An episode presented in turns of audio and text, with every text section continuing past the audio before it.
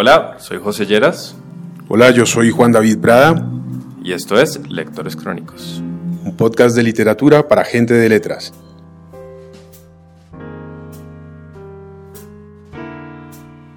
Eh, bueno, José, sé que hoy tiene una invitada también muy interesante. ¿Quién es?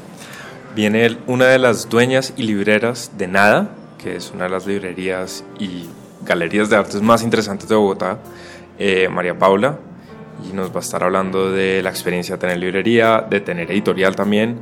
Eh, entonces va a ser muy interesante lo que nos cuente. Chévere, una charla en torno a la nada. bueno, listos. Ay, bueno, vamos a ver. Juan David. honores. Vale, Paula, bienvenida a este podcast. Ay, muchas gracias por invitarme. Tremenda sorpresa. estamos, estamos tratando de invitar a la mayor cantidad de gente posible. O sea, hemos tenido profesora, un cronista, un poeta, o sea, entre, entre más uno escucha a la gente hablando de lo que lee, lo que le gusta leer, por qué leerlo, pues Qué lindo. Creo que es más divertido. Claro. Además, hablar de libros siempre es tremendo. es muy, un parche. Muy bien. La librería, nada, estaba diciendo que llevan un año. Estamos un año en la nueva en sede. Nueva ubicación. Sí, aquí en la 69 con décima. Justo ahorita ya en este mes ya estábamos ya estábamos abiertas, ¿sí? no, no habíamos inaugurado formalmente, pero ya, ya llevamos un año, un año entero en la casa que ha sido muy una experiencia tremenda un crecimiento grande para la librería y para nosotras y estamos muy felices ahí en esa casa. En las descripciones que uno encuentra en internet de nada dice librería, galería, chocolatería. ¿Dice? No, es que ayer puso una chica un reel, una chica argentina que vino y hizo un reel muy bonito y puso que sí, que había una... Es que dentro de la casa ahora tenemos una chocolatería que se llama Fruto de Cacao, que es increíble y entonces obviamente pues siempre te ofrecemos todos los libros y luego pasas a un corredor y llegas a, la chocolatería. Y próximamente vamos a tener un vivero con un cafecito, porque tenemos un patio interior, entonces allí ya yo creo que inaugura el próximo, no este sábado, sino en ocho días. Ya vamos a abrir como ese espacio de planticas y café. Como que la casa reúne todo eso que nos gusta a nosotras. Y entonces, pues ahí hay arte, libros, objetos, chocolate, plantas, café, té, empanadas. Está bueno. Y esa idea de integrar arte plástica, artes plásticas, perdón, con libros, ¿de dónde surgió?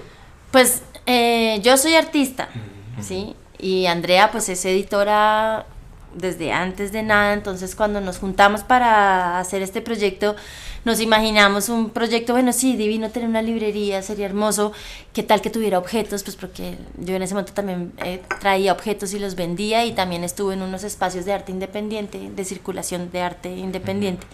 Entonces, pues viene de ahí de lo que somos, ¿sí? Entonces, obviamente, yo siempre me he movido, yo he tenido varios, varios proyectos de, de como de arte y de exposiciones, entonces, pues simplemente los intereses de Andrea y los míos eh, convergen en el mismo lugar. Genial. Y por eso es que es así.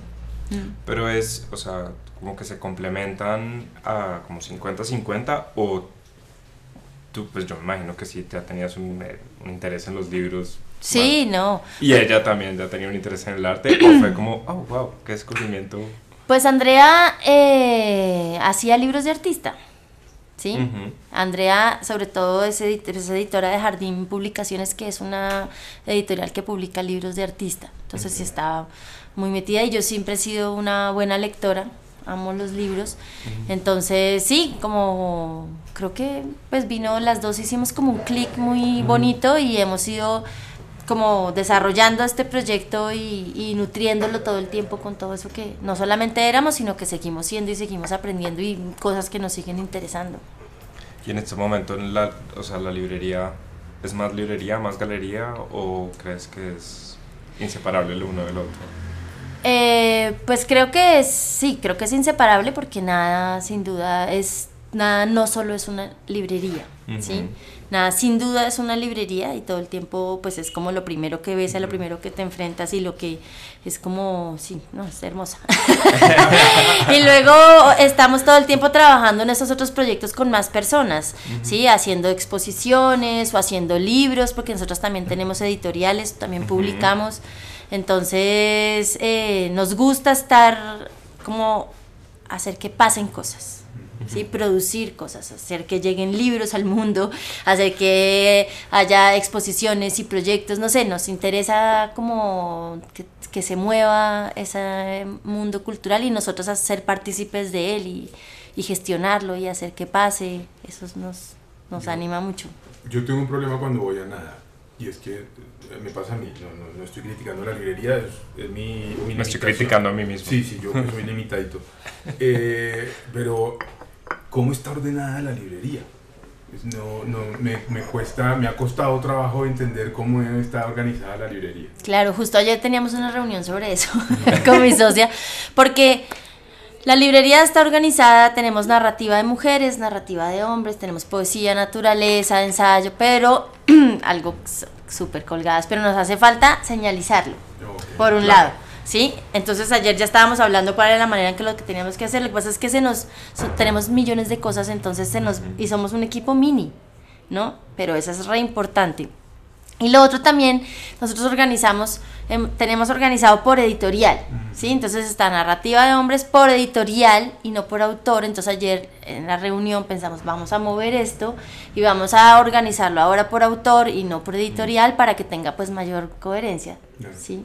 Eso es, pero sí, sin duda hace falta señalización y hace No, no, falta no, y, que... y- y reitero, no es una crítica. porque- No, pero porque nosotros uno- no la hacemos a nosotras Claro, claro, mismas. pero me parece interesante y lo traigo a colación es porque es una librería que tiene personalidad. Mucha. Y obviamente la manera como esté organizada, sea que yo sea capaz de entenderlo o no, pues muestra que hay un criterio, hay una curaduría, ahí, Mm. eh, como en las exposiciones de arte y eso.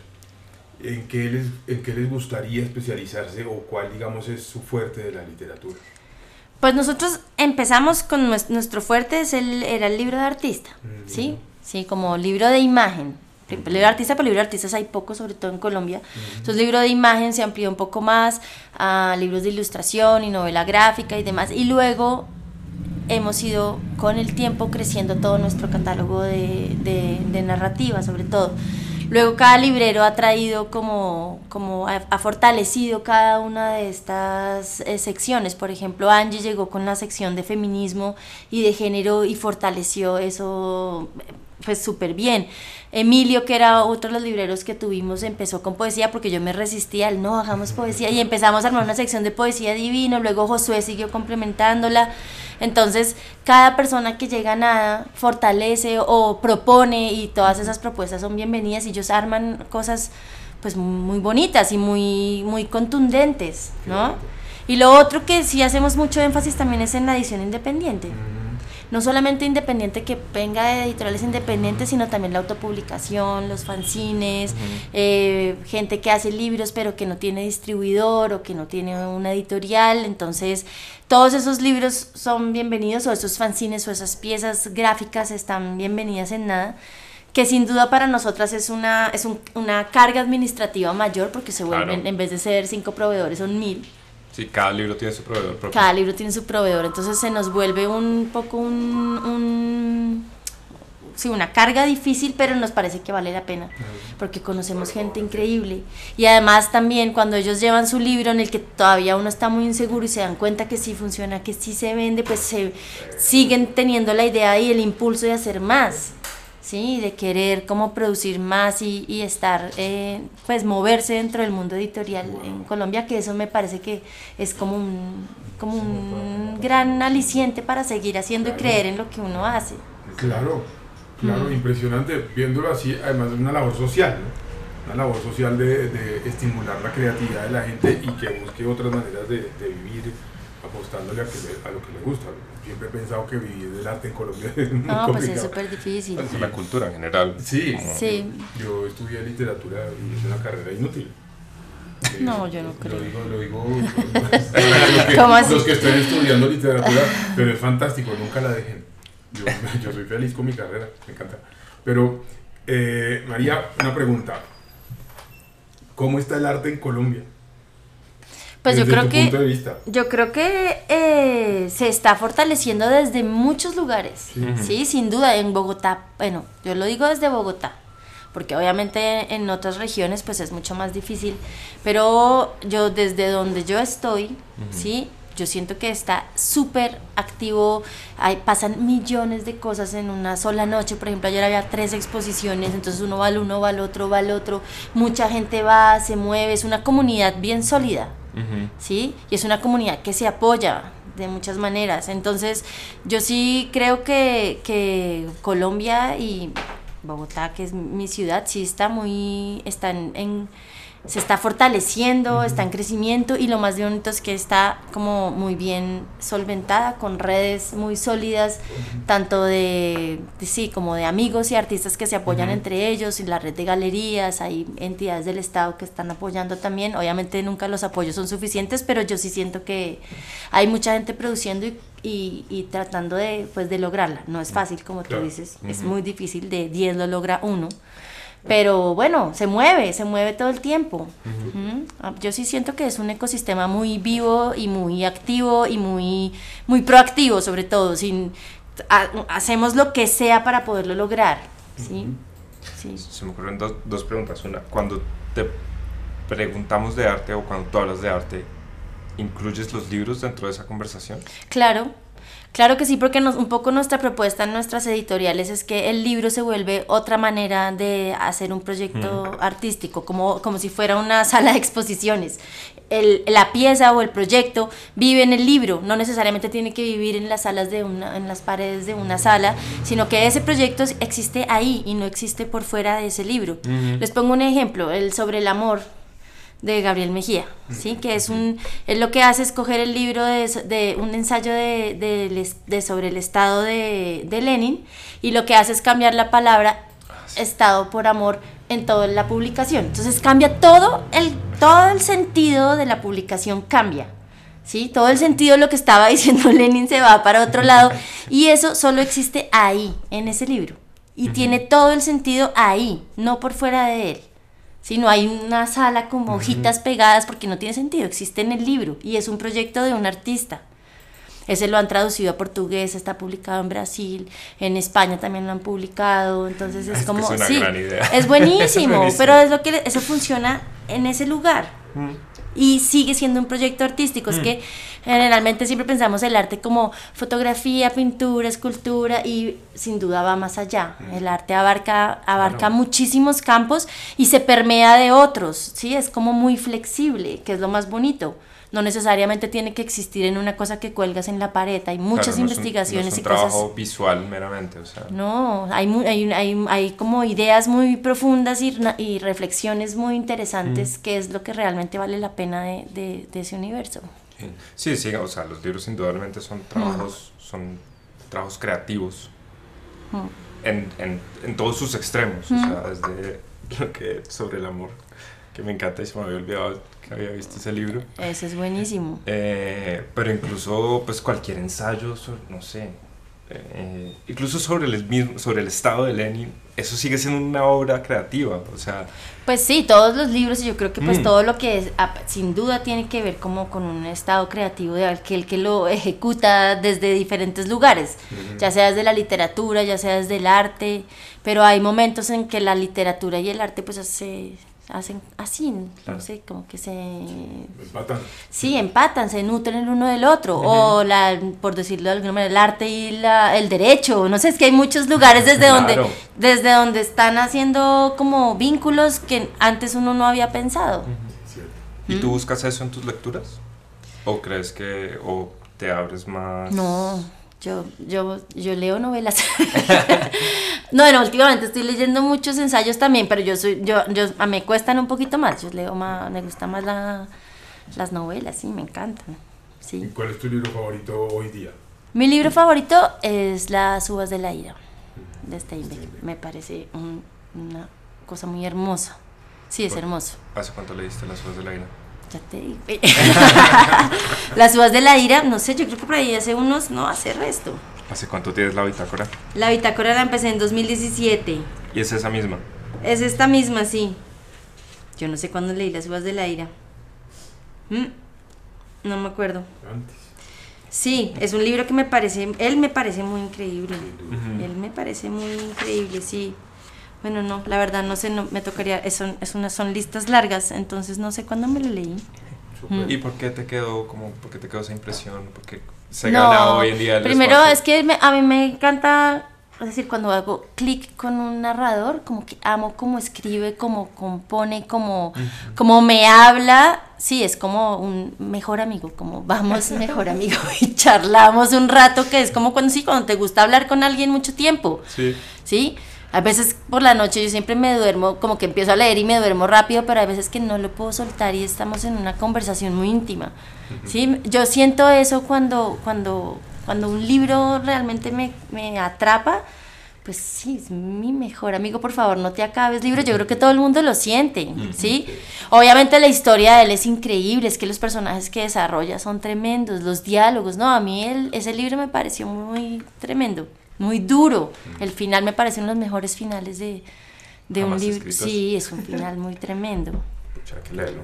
Sí, de un tiempo para acá estoy le- llevo ya como dos años leyendo solo mujeres. No, sí. Sí, bueno, no, ahorita ya empecé con chicos, ya empecé como a, a aventarlos, Ah. pero es que sí, es verdad. Siempre leímos hombres, siempre leímos hombres. Y era como, ¿en serio? Muy raro. Y uno ni siquiera se lo preguntó como, como mujer, ¿no? Y luego ya empecé, no, pues solamente voy a, voy a- voy a darle la oportunidad solo a chicas un rato, solo voy a leer mujeres un rato, no porque tenga nada en contra de los hombres ni nada, pero No, no, no, lo peor de todo es que Mm. le comenté a Juan David que en algún momento, en mi caso fue una prima la que me hizo darme cuenta que mi biblioteca eran solo hombres. sí, qué loco. O sea, hay que hacer un esfuerzo activo de poder variar en las lecturas. Obvio. Ahí en nada armamos una, una sección solo de mujeres, sí, que me parece que es, es divina. Yo la amo. Es como una de mis, de mis, sí, de mis secciones favoritas. Sí, he leído, me he ido para allá y he encontrado cosas maravillosas. ¿Qué, qué has descubierto Por ejemplo? Hamlet, me morí. No, me muero con ella. Sí, esta mujer me pareció muy increíble. Ahí sí, otra que me pareció increíble fue Agota Christoph con Klaus y Lucas. Ajá. Uf, sí, no. Bueno, esta eh, editorial Libros del Asteroide me parece sí, que publicó unas cosas muy divinas. Sí. Ese de ent- Klaus y Lucas, un gran recomendado de esta librería por mucho tiempo. Sí. Les fascina aquí. Sí, pues es que es, pucha, es que ese primer capítulo es como ese, ese primer, primer, bueno, como son tres unidos ahí, no, maravillosa ella, sí. Ahí, ahí estoy como con, con mis chicas. sí. Súper. Bueno, José, ¿y hoy qué nos va a recomendar? Bueno, hablando de mujeres, y, y confieso que estoy un poco, que pensé un poco en tu visita, porque eh, quería recomendarles Museo Horas de Angélica Ávila, publicado por Laguna Libros. ¿Lo conoces? Sí lo conozco, pero no lo he leído. A mí me, me- no sé por qué llega el libro realmente. Tal vez en ese, en, en ese viaje de que necesito leer otras cosas, necesito leer colombianos y necesito leer mujeres. Sí. Entonces llegué a Angélica Ávila- que es bogotana.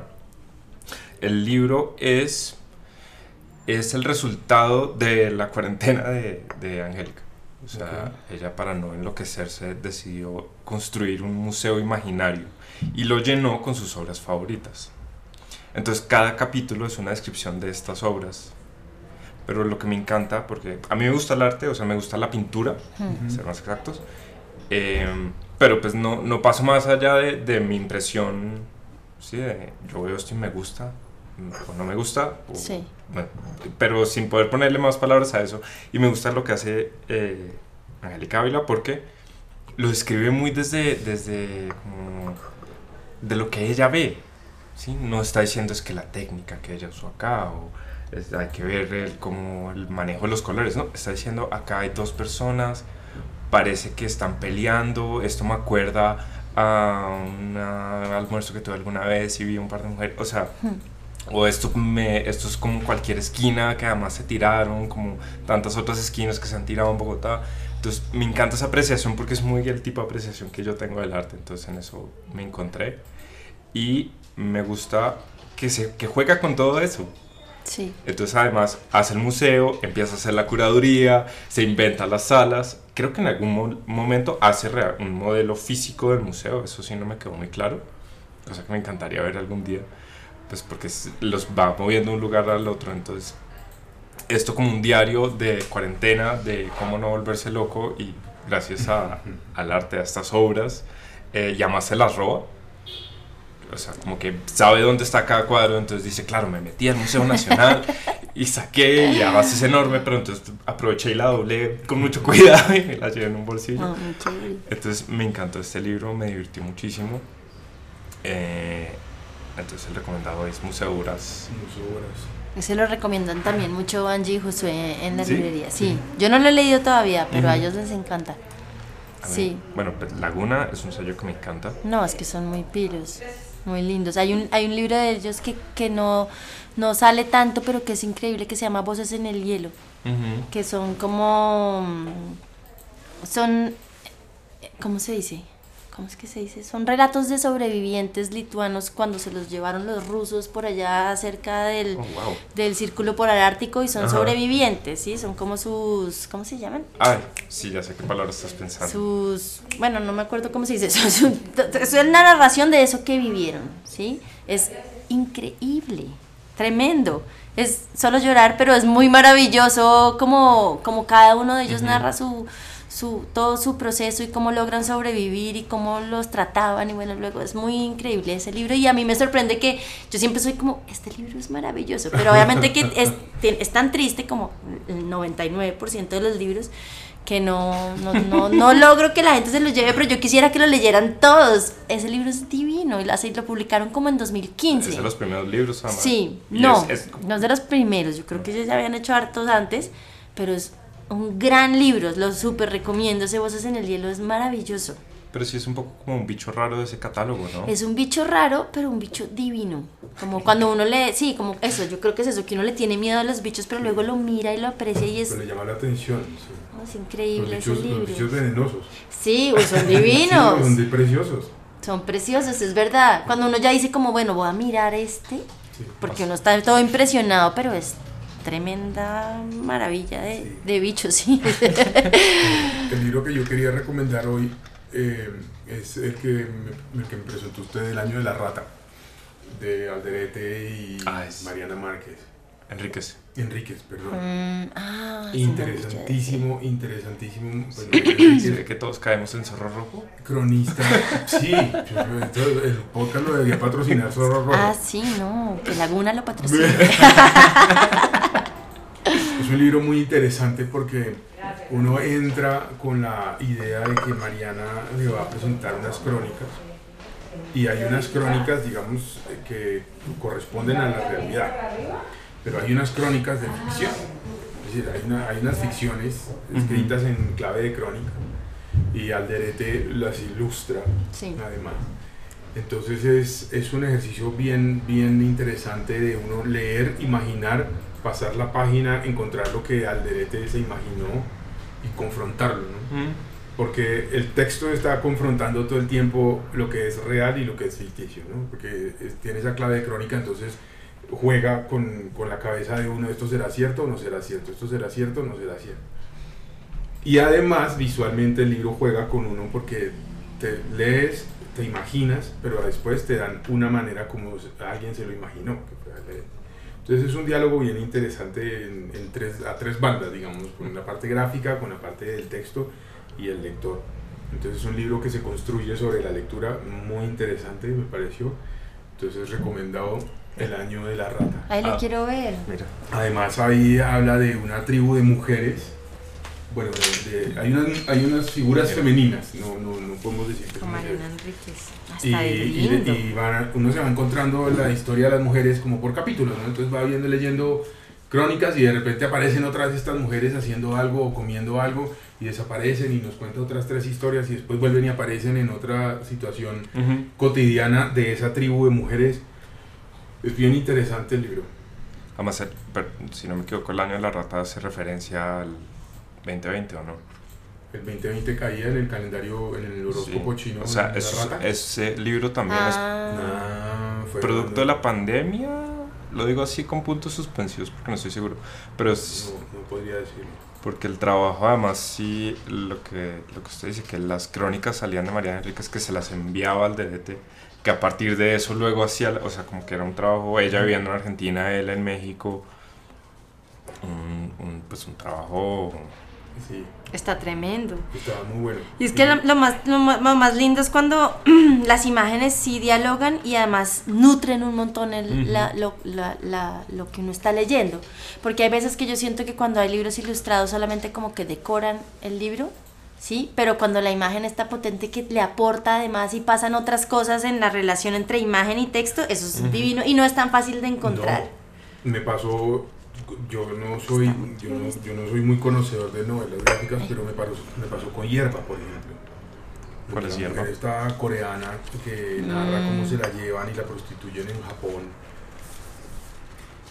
Es una novela es gráfica, pero hay, hay páginas enteras sin texto.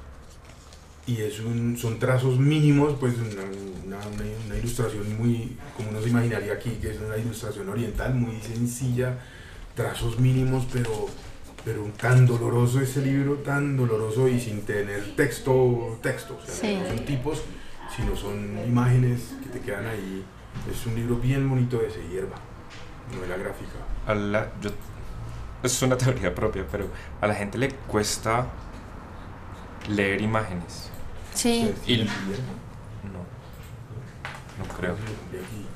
Em, No puedo pronunciar el nombre de la autora porque será como un, un, un, un- un- una cosa así. pero- eh, y lo veo como con... con es, es- es la misma sensación con la, que con la poesía. Que hay que aprender a leer novela gráfica.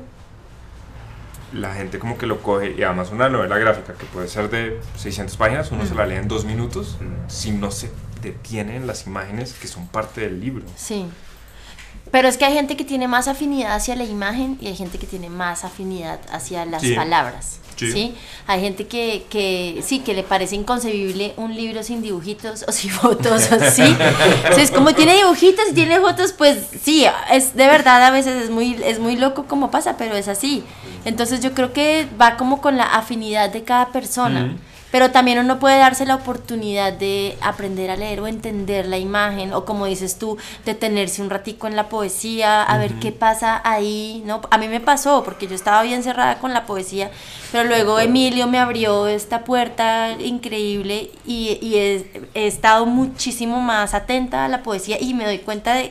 Pues yo sí siento que en, ca- en los libros de narrativa también son muy poéticos, ¿no? La poesía habita sin duda en, en, en, en los libros de, de narrativa, pero cuando uno se detiene y le da la oportunidad a este otro lenguaje, encuentra cosas maravillosas, ¿sí? Así yo tenga más afinidad hacia un lado o hacia el otro, pero sí es lindo como darse esa oportunidad. Como cuando a la gente no le gustan las aceitunas, que date la oportunidad de probar una Sí, por favor. Sí, o las, las alcaparras. A mí me parece no.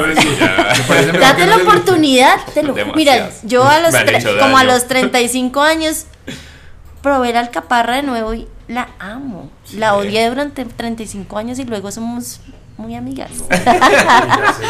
¿Qué tal las aceitunas? Ah, las aceitunas Que aquí además no tenemos cultura de comer aceitunas, pero la aceituna en su variedad además. No, qué divinidad. Una delicia. Es algo así, es darse la oportunidad. Bueno, para, para, para meter la cucharada en lo que acaba de preguntar José, que no me lo estás preguntando a mí, pero gracias por invitarme a tu programa. Eh, yo creo que yo creo que sí requiere un cambio de chip leer novela gráfica. Sí, total. Eh, porque los- el lector duro, digamos, de, de- de tipografía, eh, le parece una trampa el dibujo, le puede parecer. Sí. le puede parecer. Y las generaciones actuales que son tan audiovisuales, pues la favorecen la imagen sobre, sobre el texto, eso es una cosa cultural. Pero también es bonito, y esa ya es la labor del librero, de explicarle a la gente qué es lo que se va a encontrar ahí. Ujú. O sea, dese la oportunidad. ¿A qué sabe la aceituna? Entonces pues, yo te explico más o menos, es, el sabor va por aquí, por allá, pero pruébalo, o sea, no lo puedo probar por ti.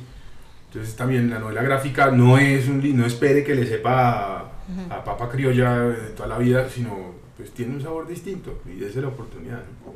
Y aprovecho para, para recomendar el libro clásico de hoy. Eh, ayer estuvimos hablando con un poeta y leer poesía en Colombia es, es algo que se hace, pero se hace en unos círculos mucho más eh, pequeños que los de la narrativa. Hmm. el mundo de la poesía es muy limitado y a la gente pues, le da pereza y ayer entre otras hablábamos que porque hay una visión eh, distorsionada de la poesía, ¿no? Entonces, la poesía le suena empalagoso, romántico Sí, total. Eso era lo que yo sentía. fastidioso, sí. Y la poesía pues puede ser hasta un vehículo de, de presión política, ¿no? De presión Mm. social, ¿no? Pero hay un poeta que trabajó, hay muchos, pero uno de los más reconocidos que trabajó imagen eh, gráfica y poesía en tiempos donde hacer eso era eh, muy difícil, era Mallarmé. ¿no? Entonces hay un libro que se llama Caligramas de Mm. Mallarmé. Ujú. Entonces Mallarmé hace un poema a la Torre Eiffel y lo escribe con la forma de la Torre Eiffel. Sí. Escribe un poema una flor y entonces, pero el texto va delineando una flor. Entonces es un bonito ejercicio porque eh, es, es tratar de, de articular los distintos lenguajes en una sola pieza. Entonces es, es una buena invitación. Es un- son poemas relativamente sencillos, pues Ujú. digamos, no, no, no, no requieren que uno se rompa el coco para entenderlos, pero además tienen ese, ese ingrediente visual que los hacen tan atractivos. Y hay muchas ediciones, hay una edición de Cátedra, que era la que se conseguía aquí, de los libritos blancos, Ujú. eh, que trae la edición bilingüe y viene respetando pues la edición facsimilar y al lado la transcripción en- Claro. en, español. Pero en la traducción intentan reproducir la imagen No, o se no, queda, si no. es que pobre No. traductor tiene que hacer la No, es que es que además cuando uno empieza en, en- en dibujar, por ejemplo, si yo voy a hacer la punta de la Torre Eiffel, pues una letra como la T me permite eso. Sí. Entonces, si la palabra termina en T, pues fantástico, porque ya rematé la torre. Pero si termina en A, También, también. ¿No? Sin duda. la, la con trombosis. Tal vez en Z no. Sí. Entonces, es una buena invitación, porque lo busquen eh, Caligramas de Malarme. Un libro breve. Ah, es de Apollinaire, perdón. Divino. seguro. Gracias. Y Malarme mil veces. Sí. Apollinaire, Después editamos. eh, Sí, sí, Apollinaire, Apollinaire, Apollinaire, Apollinaire, Apollinaire. Ay, gracias, Caro. Gracias. Tengo que Ay. volverlo a leer. Eh, No, pero gracias. Mira, lo bonito de las bitácoras. No, no, es que por eso No, yo siempre, claro. pues siempre las anoto, porque a veces soy como, como, ¿cuál era este? Y ya llego a la bitácora y me acuerdo cuál era ese. Sí. Entonces rectificamos, Caro, ¿no? Guillaume Apollinaire, Caligrama. Caligramas. Gracias. Sí, sí, de verdad que es, es encontrarse un libro así, porque uno, a mí me pasó cuando yo compré el libro y me empecé a leerlo, pues yo lo último que esperaba era dibujitos. Sí. Un libro de poesía francesa, Mm. finales del siglo XIX, y resulta que el tipo estaba haciendo esos ejercicios como tratando de buscar otros diálogos. Claro, pero también estaba, tenía muchos amigos artistas, ¿no? Y estaban pasando tantas cosas en ese momento que sin duda se veía Estaba- permeado por todo eso que estaba ahorita, pasando. Y un diálogo entre Claro. Mm. las artes. Bonito. Muy chévere. Qué Muy difícil ejercicio. Y duro. ¿Habrá escrito el primero el poema o ha hecho, habrá hecho la imagen primero? Yo creo que a los- al mismo tiempo, ¿Tiempo? ahí tratando de encontrar qué le quedaba de punta de, de la ¿Qué- ¿Cómo hacer para que la para, que para quedara? que quedara arriba. Esta palabra no funciona. Yo escuché alguna vez un músico que decía que había canciones que le salía primero la música y después encontraba una letra que meterle. Pero hay canciones que salen todo al tiempo, Sí. música y letra al tiempo, o, le- o viceversa, ¿no? Lo que hizo, lo que hicieron con los poemas de, ay, del español, de García Lorca, ¿no? Y coger los poemas de García Lorca y volverlos canción. Ah, sí. cerrar y esto. Entonces, pues sí, hay distintos ejercicios. No. ¿Sí era García Lorca o también? Sí. No, era Miguel de Unamuno. ¿verdad? bueno, muy interesante. ¿Qué libro clásico te gusta o le, te gustaría que la gente leyera más? De esos que la gente dice, no, es que esto hay que leer. Pues yo- te, yo- Cuento, te cuento una Sí. anécdota aquí de prólogo. Vino un día un señor la semana pasada y dijo, oiga, ¿y eso de Ulises qué? El Ulises de James Joyce. ¿Eso qué o qué? Y nosotros, pues, ¿qué, qué, o qué, o qué? y escuchó el argumento y, y, bueno, finalmente no se lo llevó, pero, No. pero sí, siempre flota esa idea de que si tú no has leído ciertas cosas, no estás en nada, te lo perdiste. Y pues, uno le coge fastidio muchas veces a los libros clásicos. Pero Sí, también hay libros clásicos que realmente son, son valiosos. No, pues son increíbles. Por ejemplo, a mí me, a mí me, en- pues me, me conmovió mucho Frankenstein. Me parece que es una, un- ella, ella, por ejemplo, ella es una narradora de esas que mejor amiga, ¿no? Divina. Y uno que tiene esa idea de Frankenstein toda distorsionada de todo lo que le han puesto de muñequitos y en, en de, de- de muchas maneras, pero Frankenstein me parece que es un libro muy maravilloso. Maravilloso, ella como narra y ayer leí un, pe- un pedacito porque un amigo hizo un proyecto e incluyó un pedacito de Frankenstein. Cuando él le pide a, a su creador, pues al doctor Frankenstein, que le hiciera una mujer y que ya nunca más lo iba a volver a ver y que se iba a ir al sur, muy sur y ya nadie más los volvería a ver. Bueno, él me parece increíble y bueno, y Ana Karenina también me parece que a mí me, me- me- como que me iba costando en algún momento dije, bueno, pero que, que, todos, que es todo este chismerío ahí entre... sí, es como, era como un chismerío en algún momento, pero luego los últimos capítulos de ese libro fueron como tan reveladores y tan increíbles de todas las reflexiones de Tolstoy a partir como de esos personajes. Cuando él yo creo que ya se mete dentro de la historia al final, como que uno comprende que es él, es maravilloso. Esos serían Pero ¿cómo, ¿cómo llegaste a esos dos clásicos en particular? O sea, A Frankenstein lo leí en la universidad. Ujú. Me lo quiero volver a leer otra vez. Pero yo me acuerdo mi, mi conmoción con ese libro me, fue, fue muy increíble.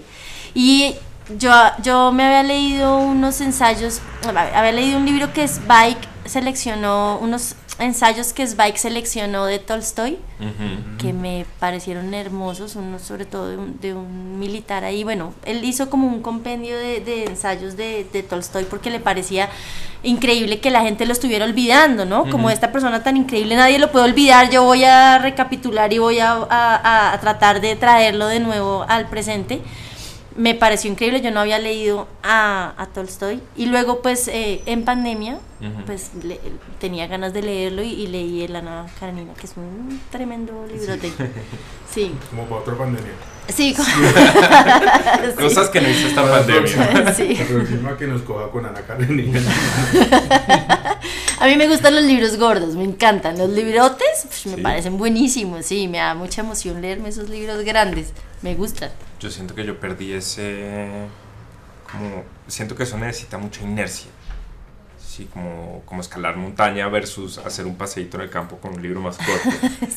Y yo siento que yo perdí ese, ese músculo, como de, de coger un libro, porque pues una propuesta, un libro más grande es Aquí puede voy. ser, sí, puede Sí. ser una propuesta mucho más profunda, como una historia, como que uno se mete mucho más profundo en ese universo Sí. Y me, me duele un poco haber perdido ese músculo. Y No, además pues- veo que la gente también como que dice, uy, no, pero este tocho, qué pereza. No. No, no, no diga eso. Después de que yo- Claro, claro. Pero yo creo que simplemente cuando uno se da de nuevo la oportunidad y entra ahí, ya no quiere salir. Mm. ¿Sí? Como en ese Uvas de la Ira también es bien nutrido. ¿Ya leíste ese? No, yo... Pues mira, esa es una buena oportunidad para volver a coger un tocho de ese, como dices tú. Porque ahí luego no vas a querer salir, es muy maravilloso. Y ahí, ahí, aquí en Colombia se consigue una edición en inglés de Penguin, Ujú. de Steinbeck, muy buena, muy buena, muy buena. Tengo que buscarlo. Sí. Mm. Que a veces leerlos también en el idioma también es muy agradable. Claro. Muy agradable. A mí, me, Sí, a mí veces puede. que me digo, me estoy perdiendo cosas. Sí, sí.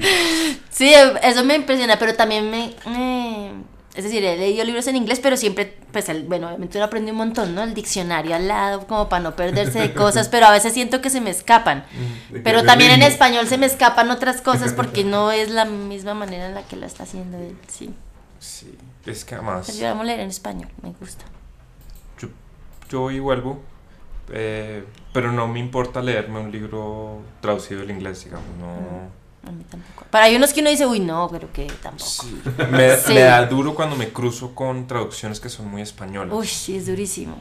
Como, como que siento que alguien no hizo un esfuerzo por salir de ahí. No es por hablar de un Mm. español generalizado, ni, pero, pero hay cosas que son, ¿sabes? Como uno escribir un libro traducido a la colombiana, digamos, Sí. usar palabras demasiado locales, Sí, pues como que le estás, estás sacando del paso a mucha gente. sin duda. Pero pues eso ya es complejo del, del, del Mm. inglés en particular. No creo que pase tanto entre, como, aunque nunca me he puesto en ese ejercicio, como que un inglés y un estadounidense y un australiano sufran por traducciones al inglés. Mm. Seguro pasa. Seguro. Debe pasar. Sí.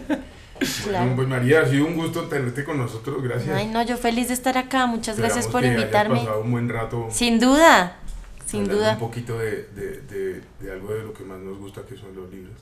Muchas Antes gracias. de que te vayas, eh, a José Manuel le encanta que hagamos un cuestionario Ah, de preguntas in- eh, personales. ¿Personales? Sí, Voy a tratar de... ¿Está todo lo- bien? ¿Cuál es tu virtud favorita? ¿Mi virtud favorita? Sí, tú tienes que responder lo primero que se te ocurre. Ay, juepucha. Mi virtud favorita. No. No, o sea, alguna tienes. Bueno, digamos que cuido de otros. Bien. ¿Cuál es la cualidad que más admiras en una mujer? Va a sonar redundante, pero siento que las mujeres cuidamos. Somos cuidadoras, sí. ¿Y la que más admiras en un hombre?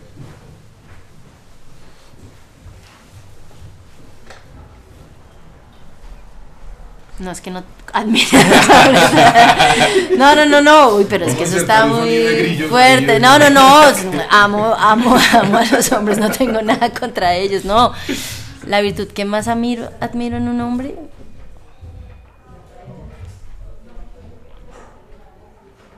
A mí también me corcho con esa. No que siempre la hacían. ¿Cómo? Siempre hacían esas preguntas o me las No. están haciendo a mí de no, primis. no, no, no, y deja de ganar tiempo ahí. No, pues no, la- ra- ra- yo tengo, creo que lo que más admiro de los hombres, porque tengo, sí es como su, su, como su amistad, yo no sé, tengo muchos amigos hombres, como, y son muy, muy fraternales y muy, sí, no sé, cuento con ellos siempre. Como la camaradería o qué. Tengo muchos amigos hombres en los que confío mucho. Mm. Mm. ¿Cuál es tu característica predominante? soy muy, eh, digamos, paso a la acción rápido. Sí, como tengo una idea y paso a la acción. No, no me quedo tanto tiempo eh, esperando a que pase algo que pase. Eso puede ser. ¿Qué es lo que más aprecias en tus amigos? Ay, no, que estén ahí. Como que puedo contar con ellos. Sin duda alguna, están ahí. ¿Cuál es tu defecto más grande? Mi defecto más grande. de pronto también puede ser ese, que soy un poco hiperactiva. ¿No? Entonces soy ahí como todo el tiempo estoy haciendo millones de cosas y me lleno. Mi defecto más grande puede ser que trato de hacer muchas cosas al mismo tiempo y debería hacer eh, una a la vez. ¿En qué prefieres gastar tu tiempo? ¿En qué prefiero gastar mi tiempo? Caminando sin duda en el campo. Me encantaría estar en el campo. Si fuera mi opción, estaría en la montaña siempre. ¿Cuál es tu idea de la felicidad? Mi idea de la felicidad es tener como un círculo tanto familiar como de amigos muy sólido.